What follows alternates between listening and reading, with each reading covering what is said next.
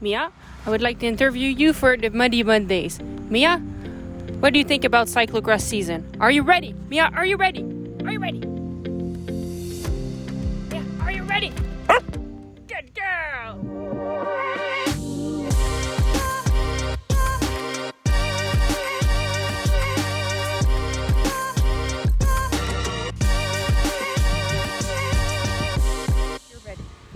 And Welcome to Roanoke, Virginia, here at Go Cross, and you guys are getting ready to listen to Muddy Mondays. Welcome to the Muddy Mondays podcast, episode two. My name is Magali Rochette, and I'm with David Gagnon. And this week we are in Roanoke, Virginia, at the Go Cross race. Remember that this podcast is presented to you by our friends at Rapha and at SRAM. Throughout the episode, we'll chat a little bit about how we use the SRAM and Rapha products this year. Actually, this weekend, because we, we, we do use them all year long, but how we use them this weekend. And on that note, let's go to the episode and make sure you stick around because the fun bits start about 20 minutes in after we we're done with the recap of the weekend. So make sure you stick around. We talk with Caroline Mani, Raylyn Nuss, Kerry Werner, Vincent Baestaens, a lot of cool people that we met at the race. So make it to the end. Cheers, guys. Um, and first race of the season. Uh, right now, David and I are in Roanoke, Virginia. We just finished the Go Cross weekend, and we are sitting in lounge chairs on the grass next to the trailer, In the shade. In the shade. in the shade because it's really warm, and we're waiting for the men's race to finish. We're kind of watching with an eye right now, um, so we can get out and start driving towards Rochester. So, Dave, um, what's what's up? Last time we spoke, we we were leaving for the races. Yeah, so last time we spoke, we were to hit the road, pick up Caitlin and Franz in Vermont, drive down to Virginia with them. Um, I mean, the drive was super easy. It was really nice. That's not where things got even worse than last time we speak. So last time we spoke, we said our summer was a little off. We didn't really prepare how we wanted, but we're excited to head to the race and see, you know, what we got, where that would bring us. Um, well, just a few days before leaving home, we went to a restaurant that we go every week. It's literally our favorite restaurant in our area. And we both got food poisoning pretty bad. So it's- been uh, like five days, five, six days now. And we've been having a hard time keeping food down for five, six days. So that's another uh, wrench in the spokes uh, leading into this cross season. But hey, we're here and we really wanted to come. So we tried to make the best of uh, this scenario. So yeah, maybe Mags, you want to tell us how your race or if it even went? Yeah, um, I mean, I think it's interesting to, to hear a few snippet, snippets that I recorded before trying to race. So, um, on Wednesday evening, before leaving for the races, we went to a local race, a local cyclocross race at home. So we did a clinic there, and then did the race. On that day, I had I felt nauseous all day, but I decided to race because I had been able to keep food down. So I'm like, I feel energized enough, and I'll try. And I felt good enough in this race. I didn't have much power, but I could keep a steady power. So I wasn't accelerating that much, but I did that race. And it went well enough that it gave me confidence that I would be able to do somewhat okay this weekend at Go Cross when I was facing stronger competitors. So we got here, and unfortunately, um, the day before the race, I wasn't able to keep any food down. So, anyway, let's hear some snippets of how I felt before the race, and then I'll let you know how it actually went. First, here in Roanoke, so I just finished pre riding. It was kind of a busy day. We drove for like eight hours and then got here late. It was really hard to park. We parked. Then we were on a wasp nest. I got stung twice. Then we had to move the trailer. Anyway, it took about an hour to get set up. So started riding at six. It felt good to clear my head. And then uh, got on the course. So super fun course, honestly. Um, my first impressions are I think it will be a super fun race. It's it's quite hilly and I think it will be warm. So a tough race. I'll try to be conservative because I've had uh, trouble with my energy and I had food poisoning. So ever since I had food poisoning, I really struggle keeping food. And this morning I wasn't able to keep food. to keep it politically correct. So, depending on how I feel tomorrow, I think it's a good course for me. I like it. Really cool turns. I think if I'm smart and I ride well technically, I can surprise myself. So, should be fun. The course today, um, it's fun being at the first race. You have to remind myself like what what I'm doing. So first thing I did this morning is I sat down, looked at the race schedule and everybody else's start, and made a schedule for myself for the day, like all the things that I wanted to do at what time. So then I can have a clear head. Um, now I just did my first lap. It's really really hot today, so we've got ice socks going on. I'll have um, ice water bottles in the cool in the fridge of the trailer and uh, it will be a day to try to not overheat the motor the last thing i need right now is overheating so and doing doing a heat stroke or anything so we're on cooling strategy uh, duty You saw about the course today? Course is great. Course is fast. Uh, it's summery. It's sweaty. I'll tell about the start. I think. I think there's already going to be some separation because it's a downhill start, and the first corner into the hill is going to be a little bit of a harmonica effect. So our girls are daredevils, so no braking. Just send it, and you all you have a gap. Do you want to say the same thing in German? Äh, ja, natürlich. Also immer schnell losfahren. Okay, enough, enough, enough, enough, enough. optimistic. And I don't know what you think, Dave, but I think I think it's good to be optimistic. Like you want to keep opportunities open.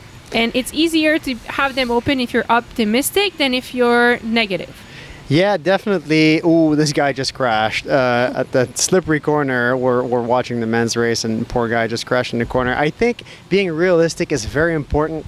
Um, I think it's a fine balance between being over optimistic, realistic, and then just like optimistic a little bit because you want to take actions that leads you towards you know th- that goal that you think you might achieve. And say i think i'm going to do well at the race. I think i might be okay. Then you're going to take steps towards i'm going to be okay. You know if you're like i don't know. I don't think i'm going to do this then you're kind of screwing with yourself even before giving yourself an actual chance.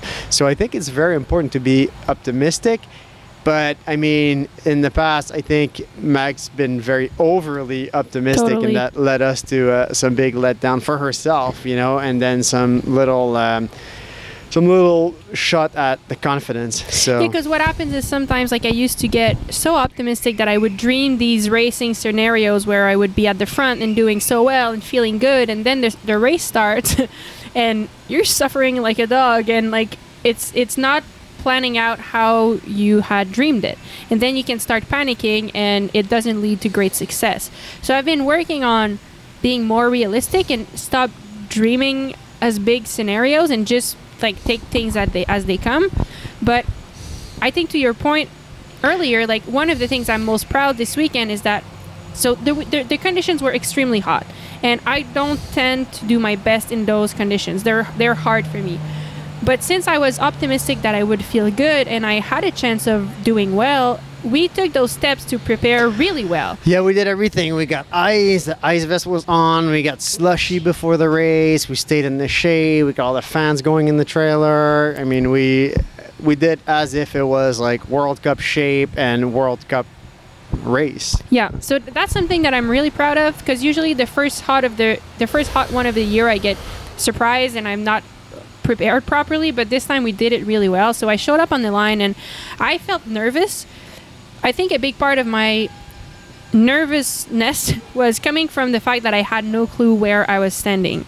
Um, normally, I, I have a good idea, but this time it was all new, so I didn't know. That was making me nervous. But one thing that was cool is that when they actually said one minute to go and everyone like moved out of the start line and it was just in my head i placed my pedal like I usually do and suddenly i felt that confidence of like yes i'm here and i love being here.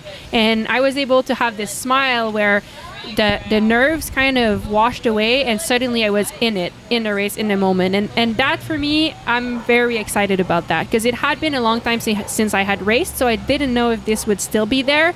So for me like that's first step like that i'm, I'm stoked about. Um, after that the race started and i wanted to stay in front like be conservative with my energy. I knew I didn't have a thousand bullets to, to throw to to shoot, so I wanted to be conservative. it was more like Russian roulette with one bullet. yeah, basically. So I followed wheels with I followed Caroline Mani. Um, she was riding strong, so I hung out, hung on for about two laps, and after that I started started feeling really weak. Um, I don't. I mean, I think it's probably all that not keeping the food in. Uh, I had no nothing in me, so I just started feeling really weak. So I slowed down, and it was kind of boring at that point because I wanted to go faster, but my body just wouldn't let me. So I kind of rode around for a bit, and people were catching up to me. But at some point, you said something. With two laps to go, there, there was a group of for fifth, six, seven, Five to nine. Five yeah, to nine, Five I think. to nine that caught up to me, and yeah, you yelled like, "If you can hang on to them, you might win the sprint for fifth. And I was like, okay, I'm not feeling great, but I know I have experience and I know I can ride well technically. That's what I have on my side. So I really focused on that. And those girls were more powerful than me. But if I rode in a smart way and I used my pedal strokes to give myself momentum and just be conservative with my energy, I could keep them in sight. I think also people will say, well, this wasn't a technical course at all, but like all the courses are technical. You know, coming in at 25k an hour versus doing it at 17 in a fast dry corner, it's a whole other thing. Yeah, totally. So I there was one to go and then I decided like, okay, now it doesn't really matter if I'm feeling weak because it's going to be over afterwards. So I like made my way up slowly towards the group and with like 2 minutes to go, I kind of used my one bullet. And I used that to do a technical section really fast and have momentum to pass the girls and then I was in front and I just had to keep to keep it towards the line. So I finished 5th and honestly, like it's not a good result for me, but I was happy with how I used what I had, and yeah, We got um, on that the, the race winner of both days just walked beside us. So we've got Caroline here. So Caroline, we're gonna give, we're gonna give you like a, about a minute because we're tight on time here. We're gonna give you about a minute to tell us about your weekend in Roanoke, Virginia. Hello, everyone. hey, we- hey, it was a good one. Come on. I was like being gentle. Hey, what can I say? It was double win, having fun, back on the cyclocross bike, new team, new sponsors, and ready to have a good season. how does it uh, motivate you to be acting as a mentor on your new alpha team? Does it? Do you feel like it gives you like that extra boost this year? Feeling like an old lady, that's how I feel. no, it's great. I'm happy I can share some experience. I mean, hopefully, I can bring some experience to the team and they can learn from me. And I think it can learn from them too. They know a lot of things that I have no clue what to do. Like, I'm like, oh my gosh, I don't know that. I'm old. So I think we could just learn from each other and it's awesome. Yeah, Yeah, these guys are equipment geeks. When I have like equipment needs or, or, or tool needs, the I'm sure the Alpha Monster setup has them, so they're they're they're pretty solid with their equipment. I also saw that they planned their whole Euro cal- calendar in France. They're not doing any of the Belgian races. So does that that anything to do with you? Does it have anything to do with the fact that they have a past French national champion rider on their team? Gosh, I don't know. I mean, I'm not gonna Okay, are you gonna go to that trip? That's what we want to know. I don't want to go to France. I've been there long enough. No. Shh, don't tell anyone. We'll see. We'll talk about it later. I mean, with the form that you have, you could do well. You could do well. It looks like.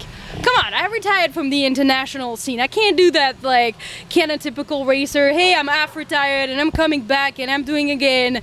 I have to make up my mind. I would have to be flying here to even consider going to Europe. Let's put it that way. Cool. I mean, Katerina did it for 10 years and she still won some races in those 10 years.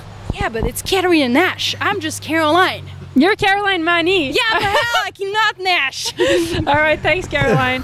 Um, so yeah, I mean, if I, if I go back to my race just to finish thi- this chapter really quickly, um, I finished the race and yeah, I told you I was like m- mostly not too dis- I wasn't disappointed. I was happy with what I did, but I was absolutely extenuated um, and just feeling super weak the rest of the evening. We went to bed at 8:30 and I woke up this morning and I still felt fine, but not great. And then we rode a mile to the coffee shop to kind of get things going in the morning, and that just like the smile of riding really got into me, and after that, I felt exhausted. So from there, I decided that I wasn't going to race today just because I noticed how yesterday's effort affected me, and I didn't want that to happen again. So I chose to uh, pr- prioritize health, and hopefully, I can get healthy, and from there, start building fitness towards the other races. Yeah, I think all in all, it was a pretty successful weekend, uh, even though we didn't win anything. We got the first big race on the way. We saw everybody it was fun. We got the setup pretty dialed. I mean, you know, we packed everything in the trailer in February after cleaning it um, after Worlds, and we kind of just opened it up here. You know, we looked at it at home, but opened it up here. And so we also a few companies we work with only ship in the us so we picked up a few things on our way too that needed unpacking and kind of like just figuring out do we have everything we need? Do we are we comfortable? Um, and the answer is yes everything was great we had two amazing nights of sleep in the trailer on the venue it was super super mellow at night here in the park. We um, actually both our Whoop recovery scores went up during the weekend with these like nine and a half hour of sleep nights. Um, yeah, I think on the equipment side, was your bike fine? My bike, my bike was perfect. My bike was the best piece of my whole uh, race yesterday. yeah, it was pretty. I mean, it's the first race of the season, so we, you know, planned everything at home. The bikes were, you know, 100% before leaving the house, so they were 100% here. As when we got here, nothing to do, nothing to wash. Um, we used them as the regular uh, SRAM like setup that that's like our basic setup. So that's a 37. 38. Uh, 38. Yeah, where, where, am I going with 37? I don't know, but it's 38. It's 38. 38 uh, front chainring and then a 1033 rear cassette. Um, it worked perfectly. I mean, we've got we we've got no issues with that at all.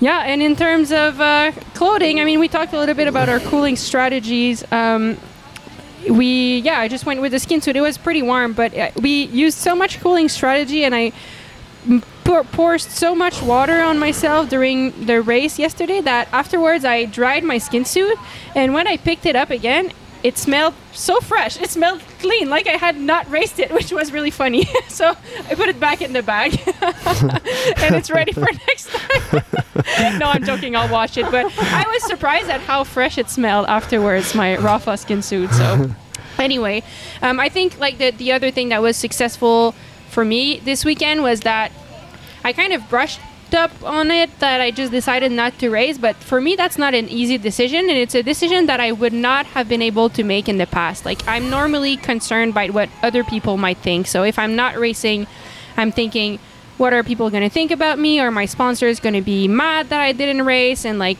I- I'm usually concerned by that, but I think I've been trying hard to let go of that and just make decisions for me just thinking about what is best for me and my health and my goals. And so it was a win for me to be able to make that decision and mostly to not feel guilt about it. So yeah. yeah, I think one of the sayings that we're gonna have to go by this season. It's a, I mean, it's a French saying that we're gonna translate in English just for fun, but kind of goes by. We've got other cats to whip you know, which uh, in French means like we've got other goals that we want to achieve, other things that we want to do more than just this one here.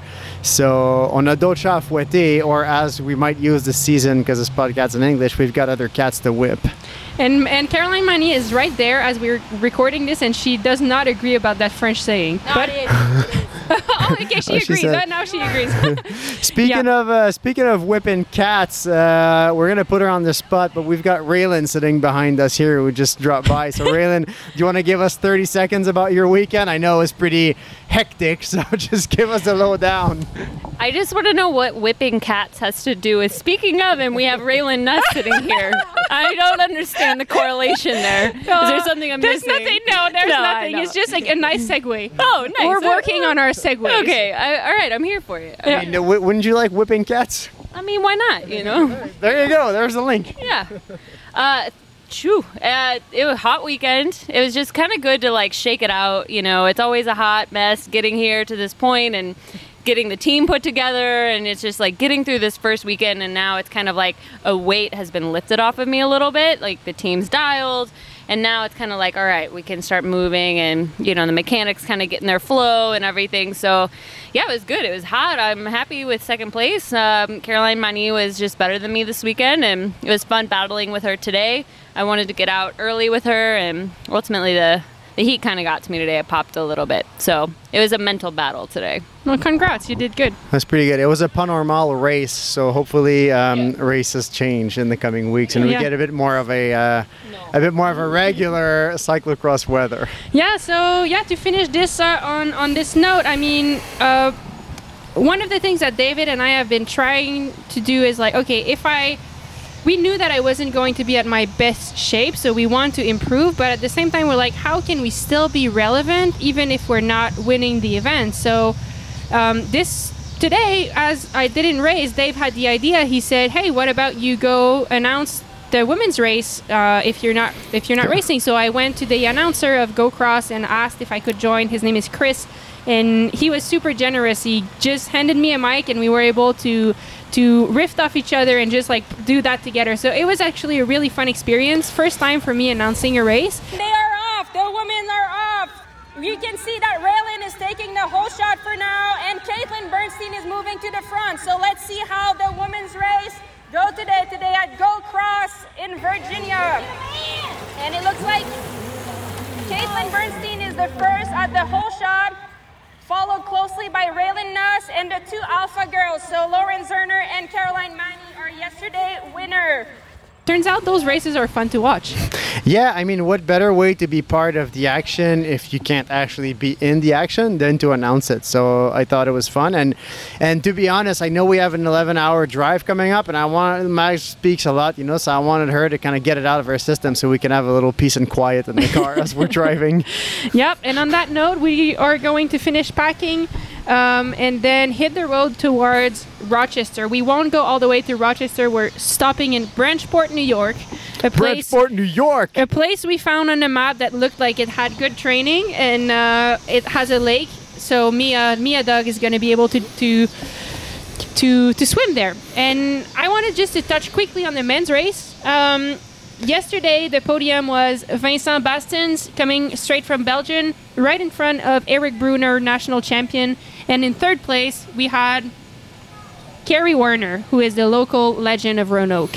So we'll see how things happen today. So far, it looks like it's a big lead group at the front and super warm day again for the guys. So uh, I saw I saw Gary posting something on Instagram about his local newspaper uh, doing a report on the race and calling him Jerry Warner instead of Gary Warner. wow. Which maybe we should start name, naming him just Jerry for the rest of the season. Yep.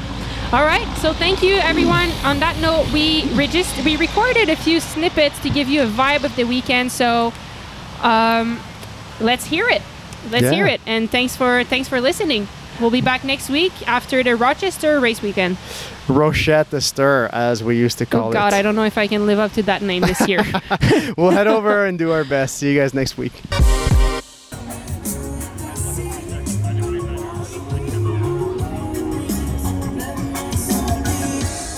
How excited are you, Frank, that your event, Go Cross, is live on television in Europe? I'm incredibly excited and very honored that the whole world can share our hometown in Virginia's Blue Ridge. Did you think this would ever happen? Never ever. Well, actually, yeah. Thank you. I'm here with a very familiar face from the cyclocross scene. Can you, you've got five words. Um, I need your name and your role in the cyclocross community. Uh, Bill, wait, what does uh count as a word? Dude, you're like at 15 words. Come on. Bill Schieken, cyclocross Eee! microblogger. So I would say he's more than that, but that's if that's how he describes himself, we'll take it. Thanks, Bill. For those who don't know, Bill Schieken is actually the one person providing cyclocross content. Check him out at CXHairs. Okay, day one, we finished the race. I'm doing a cool down with Raylyn and Caroline finishing first and second. Uh, Raylyn, what do you have to say? Well, cross is here, um, and that's really a great thing. Best time of the year, uh, although it's always hot here, always, you know, so it's kind of like we're always scrambling to make it to the first race. Like everyone's trying to grab their equipment. Like things are getting mailed late. We're all like, it's just a hot mess, you know. And so we're all just like gathering, and it's just good to be here and like shake it all off and dust the dust the shoes off and get back after it. Yes. Raylyn is going to be on the podcast, you guys, because she is managing this team like a maniac. She's awesome. So, more about Raylyn later. Caroline, Frenchie, Frenchie, give us a French word. Oh merde. That's parfait.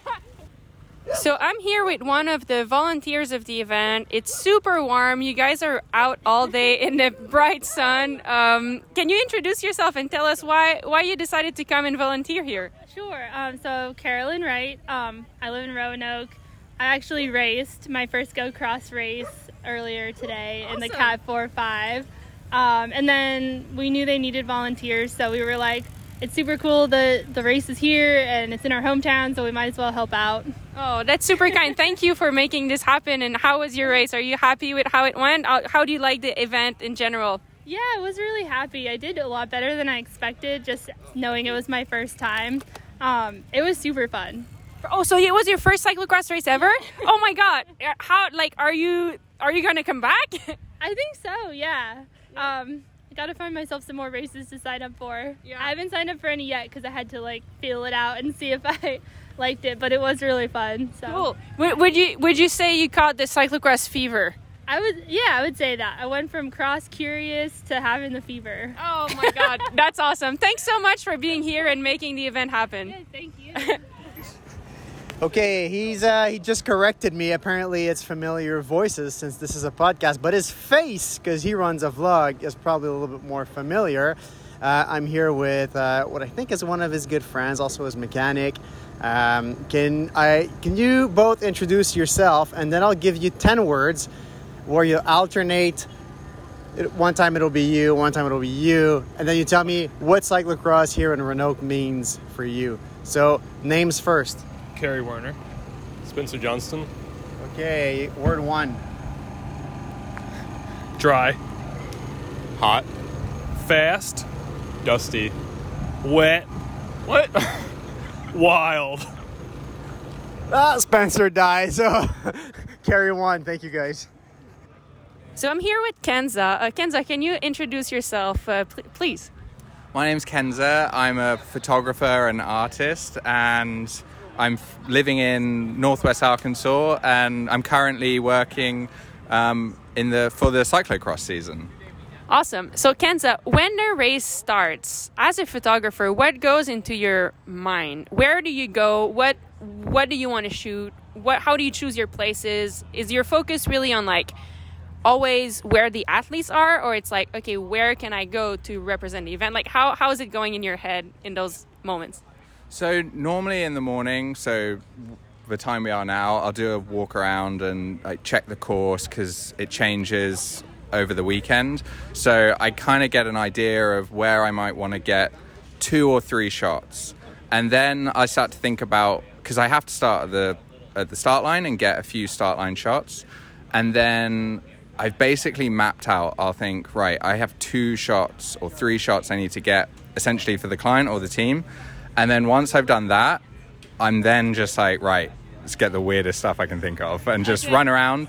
But I need to just keep an eye on the lap times because obviously there's only a certain amount of laps, and I need to be at the finish line to make sure I get either a you know finish line shot or just the cool shots of everyone looking exhausted. Yeah. Yeah, and how like when you're like do you sometimes pay attention to where the photographer the other photographers are and if so like do you think oh I can't be at the same spot because I want my photos to be different or like how how does that play a part in in your strategy? Well, one of the nice things about cyclocross is that it's you know very much a sort of moving circus, and eh, you kind of get to know the other photographers. So I might, you know, in the past I've spoken to them maybe before a race and just got their ideas. I've shared my ideas, but usually during the race you find yourself doing your own thing. There might be a few times that you're in a specific location that it just looks really great so you might see a few other photographers there i don't necessarily like try and avoid where other photographers are going i just really try and think about what i want to shoot and then make sure I'm capturing that. And I don't worry about necessarily what others are getting because I think even if you're in the same location, everyone's getting something slightly different. And okay, and last question, what are you usually going for in terms of like what are you trying to capture? Are you more like emotion or vibe of the race, like trying to get fans in or more like product? Like what are you really focusing on? So obviously, sometimes it can be product um, forward if there's a specific, um, you know, client asking to do something. But I really love to shoot the the sort of energy of cyclocross because you can be so close to it. It's such a compact, fast sport, and you the energy of the athletes really comes across, and I try and get that as much as I can.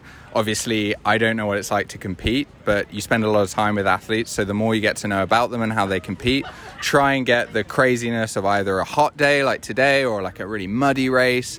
And so it might be the speed of corners or the chaos of overtaking and like running with your bike, all those things. I try and get really close to the race um, and to the riders. And because we can do that, it's kind of a luxury. Um, so I kind of look at that. But sometimes, yeah, if there, there's good crowd shots, you might look at that, that sort of thing. Um, there, there's such a good atmosphere at these races. So you're kind of spoilt for choice. Thank you so much for char- sharing. Have fun today. Thanks.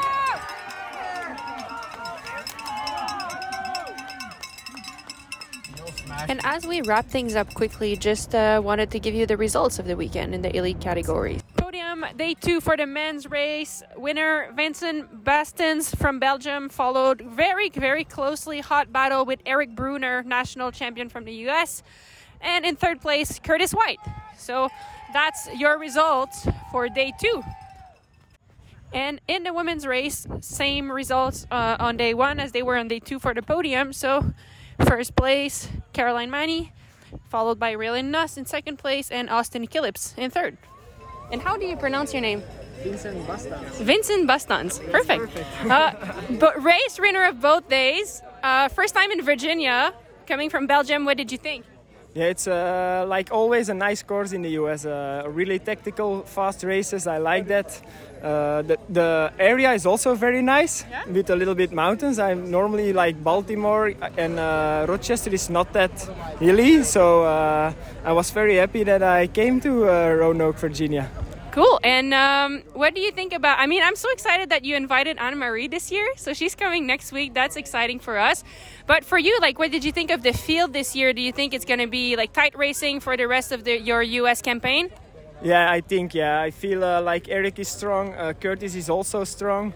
Uh, they are both power guys. I'm not that power guy, so uh, I need to try to follow them and then finish it off in the last lap. That's my strong point.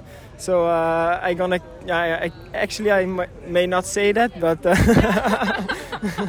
okay. And I mean, how do you want the fans to cheer you on when they see you at Rochester? Is it go Vinny, go Vinny? Like, what do you what do you like? yeah, that sounds good. Go Vinny, go Vinny. Thank you so much.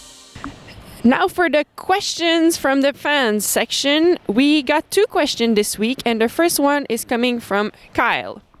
So Kyle wants to know what does a week of training look like preseason versus mid-season and how much we work on technical stuff versus normal intensity. Um, I think actually this one you should respond, Dave, because you're you're the coach.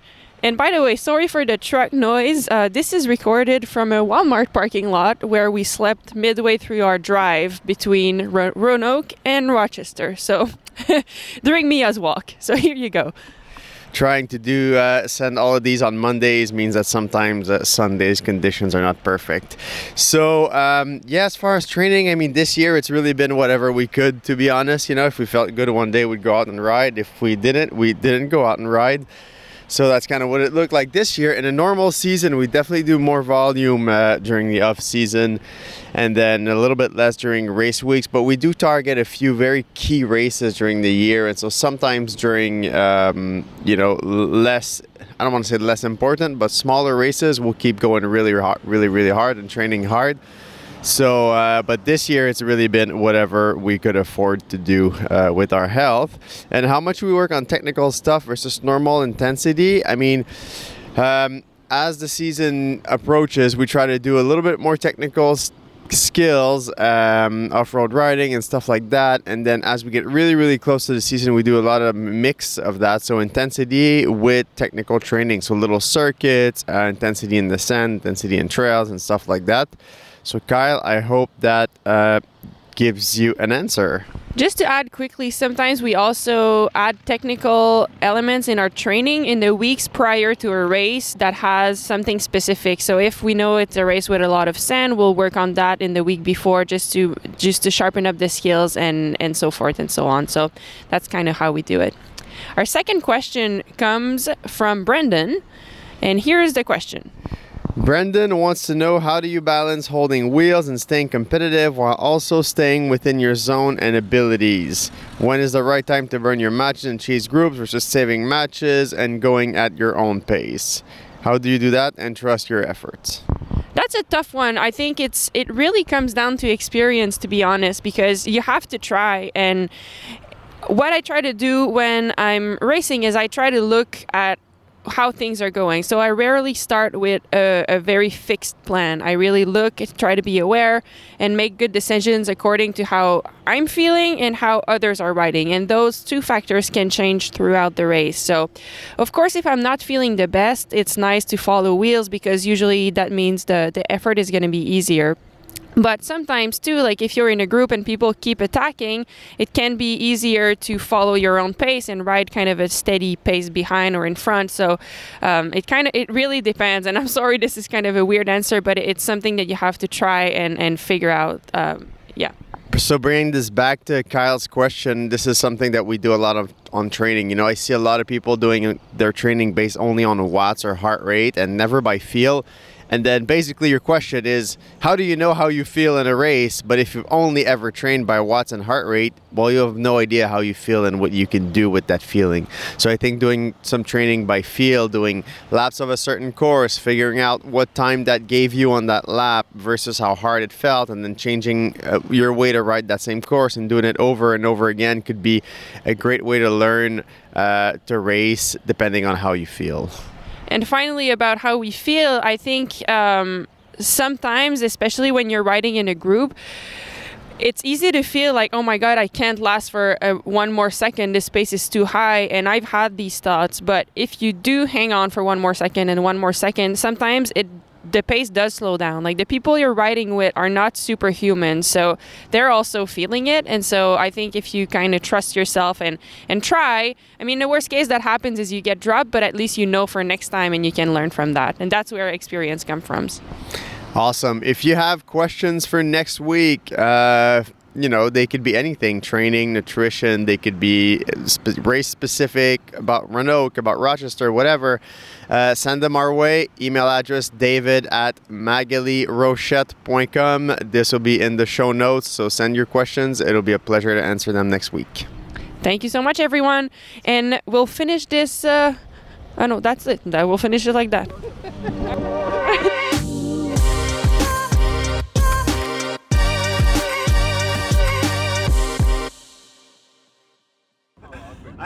Swag back on here, guys. yeah, all the races seemed hot, so I just wanted to see if somebody else wanted some ice. Turns out ice is the key to uh, new friendships in cycling. I'm France. hey, I'm France. You want some ice? All right, we're here with someone who actually subscribed to the podcast, a fan, which I'm really excited to meet. Uh, what is your name? Paul Schwartz, and I'm from Orlando, Florida. And Paul, what brought you? What brought you here? The main purpose was to do Go Cross. And it turns out that Paul would like you to subscribe to the newsletter and also to the podcast. And here's why from Paul. Highly recommend people to subscribe because that was entertaining to read. I learned something every time. Thank you so much. I appreciate it, Paul. And and that's it for Go Cross Weekend and Muddy Mondays episode 2. We'll see you next week in Rochester.